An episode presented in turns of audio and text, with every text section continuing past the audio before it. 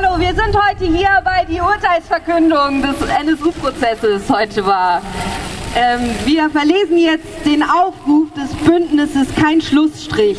Am 6. Mai 2013 begann vor dem Oberlandesgericht München der Prozess gegen Beate Zschäpe, André Eminger, Holger Gerlach, Ralf Wohleben und Carsten Sch Voraussichtlich im Sommer 2017 ähm, wird der Prozess nach etwa 400 Verhandlungstagen zu Ende gehen. Dieser Tag ist heute. Unabhängig davon, welchen Ausgang der Prozess nimmt, für uns bleiben mehr Fragen als Antworten.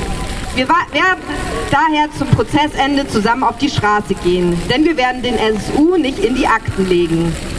Wir wollen wissen, wer für die Mordserie, die Anschläge und den Terror verantwortlich ist. Die Beschränkung der Bundesanwaltschaft auf das Trio Böhnhardt, Mundlos und Schäpe und ihr nächstes Umfeld ignoriert den Netzwerkcharakter des nationalsozialistischen Untergrunds. Der NSU war keine isolierte Zelle aus drei Personen. Der NSU war auch mehr als die fünf Angeklagten vor dem Oberlandesgericht. Nicht zuletzt die Arbeit der Nebenklage hat diese Grundannahme längst widerlegt. Ohne militante Nazi-Strukturen wie Blood and Honor, lokale Kameradschaften oder etwa den Thüringer Heimatschutz um V. Mantino Brandt und Ralf Wohleben wäre der NSU wohl schwer möglich gewesen. Die Aufklärung im Rahmen des Prozesses wurde jedoch konsequent unterbunden, auch durch die eng geführte Anklageschrift der Bundesanwaltschaft und die Weigerung der Nebenklage komplette Akteneinsicht zu gewähren. Es geht uns um die Entschädigung der Betroffenen, Überlebenden und Hinterbliebenen sowie die Würdigung ihrer Perspektive in der Debatte. Es war gerade auch das Umfeld der Mordopfer, das früh darauf bestand, eine rassistische Motivation für die Taten in die Ermittlungen mit einzubeziehen. Etwa auf den Schweigemärschen in Kassel, Schweigemärschen in Kassel und Dortmund, die unter dem Motto kein zehntes Opfer die Aufklärung der Mordserie forderten. Stattdessen richteten sich die Untersuchungen vornehmlich gegen das Umfeld der Opfer und Betroffenen. Immer wieder gerieten auch Hinterbliebene der Ermordeten ins Visier der Behörden. Aus der deutschen Mehrheitsgesellschaft konnten sie keine große Anteilnahme erwarten. Als Menschen mit Migrationsgeschichte durften sie nicht einfach Opfer sein. Etwas potenziell Kriminelles, irgendwie Gefährliches musste doch an ihnen haften. Dies zog sich durch wie ein roter Faden durch die Ermittlungen. Sowohl bei den Cesca-Morden als auch bei den Anschlägen des NSU etwa auf die Kölner Kolbstraße und das, obwohl zum damaligen Zeitpunkt keinerlei Verbindung zwischen den Taten zu bestehen schien. Doch es gab die Verbindung. Die Ermordeten, die Verletzten, die Attackierten waren durch ihre Migrationsbiografie ins Visier des rassistischen Terrors geraten. Und es waren rassistische Ressentiments bei Polizei und Sicherheitsbehörden, welche die Ermittlungen in die Irre führten. Es waren rassistische Klischees, die Presseberichterstattung und Öffentlichkeit dazu brachten, die fantastischen Erzählungen von mafiösen und kriminellen Verstrickungen der Betroffenen zu verbreiten. Wir müssen über Rassismus reden. Rassismus ist ein gesellschaftliches Problem. Und das gilt wortwörtlich. Diese Gesellschaft hat ein Rassismusproblem. Und zwar ein gewaltiges. Rassismus wird dabei fälschlicherweise oft nur bei klassischen Neonazis verortet. Ebenso findet sich Rassismus auch jenseits der sogenannten neuen Rechten, die sich hinter den Bannern von AfD, Pegida und Konsorten versammeln.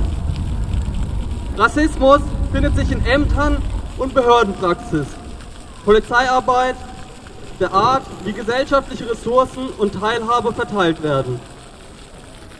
Rassismus findet sich in marktschreierischen Wahlkampfauftritten wie auch in subtil und vornehm formulierten Leitartikeln. Rassismus zieht sich durch die ganze Gesellschaft, weil die Gesellschaft, wie sie derzeit eingerichtet ist, Hierarchie, Ausbeutung und Ausgrenzung zwingend hervorbringt und legitimieren muss. Weil eine von Herrschaft durchzogene Gesellschaft, in der Ressourcen und Positionen ungleich verteilt und umkämpft sind, nicht allein durch den Bezug auf eine angebliche gemeinsame Kultur zusammengehalten werden kann, sondern die Abwertung anderer Kulturen benötigt, weil die eigene Identität stabilisiert wird, indem negative Elemente auf die Projektion der anderen abgewälzt werden. Wir fordern die Abschaffung des Verfassungsschutzes. Der Verfassungsschutz wusste nicht zu wenig, sondern zu viel. Das wurde bereits in den ersten Wochen nach der Selbstenttarnung des NSU deutlich. Doch während Image und Legitimität des Inlandsgeheimdienstes zumindest zwischenzeitlich Schaden nahmen und viele Stimmen bis weit ins bürgerliche Lager seine Abschaffung forderten, ging er letztlich doch unbeschadet aus der Affäre und steht mittlerweile wahrscheinlich sogar besser da als zuvor. Er konnte nicht nur seine gesellschaftliche Reputation wiederherstellen, sondern sogar seine Befugnisse aufweiten. Für uns ist die Sache jedoch nicht erledigt. Für uns bleiben Fragen. Fragen bezüglich der wiederholten planmäßigen Vernichtung relevanter Akten. Fragen zur Rolle des Verfassungsschützers Andreas Temme, der sich im Internetcafé Halit Yozgat aufhielt, als dieser ermordet wurde und angeblich nichts bemerkt haben will. Fragen zu V-Mann Piatto, der schon 1998 wichtige Hinweise über die untergetauchten Böhnhardt, Mundlos und Schäpe weitergab. Fragen zu Ralf Marschner, der als V-Mann Primus im Kontakt mit den Untergetauchten gestanden haben soll. Die Liste ließe sich lange fortsetzen. Im Kampf gegen rechte Strukturen schließen wir uns nicht den wiederkehrenden Rufen an, der Verfassungsschutz solle künftig bitte auch diese oder jene rechte Gruppe beobachten. Nazis sind auch ohne Gelder, Aufbearbeitung und logistische Unterstützung des Geheimdienstes gefährlich genug. Mindestens diese Lehre sollte aus dem NSU gezogen werden. Wir wehren uns gegen rassistische Stimmungsmache und Gewalt. Der NSU war nicht die erste Neonazi-Terrororganisation und es sieht auch nicht so aus, als sei er die letzte gewesen. In den letzten Monaten laufen und liefen mehrere Prozesse gegen Zusammenschlüsse wie die Old School Society oder die Gruppe Freital. Daneben häufen sich die Meldungen von immer neuen Waffenfunden bei rechten Strukturen Immer neue gewaltbereite rechte Organisierungsansätze sprießen regelrecht aus dem Boden. Die Zahl der Brandanschläge und rassistischen Übergriffe ist in den letzten Jahren gravierend angestiegen. Und während sich der nette Herr von nebenan im Internet mit Migrantenschreck genannte Schusswaffen eindeckt, legen die Entscheidungsträgerinnen mit dem Abbau des Asylrechts und, des no und neuen Integrationsgesetzen vor, setzen Ausländerbehörde und das Bundesamt für Migration und Flüchtlinge auf Abschreckung, werden Sammelabschiebungen auf den Weg geschickt und Abschiebe, Abschiebelager hochgezogen. Nach vier Jahren lässt sich ein frustrierendes Fazit ziehen. Noch immer wird rechte Gewalt verharmlost. Noch immer darf sich der Verfassungsschutz als Beschützer inszenieren. Noch immer hat diese Gesellschaft Rassismus nicht überwunden. Noch immer ist es nötig, auf den institutionellen Rassismus in Deutschland hinzuweisen. Wie das erst jüngst die UN und Nichtregierungsorganisationen getan haben. Und dies Selbstorganisierungen von Betroffenen nicht erst seit gestern tun.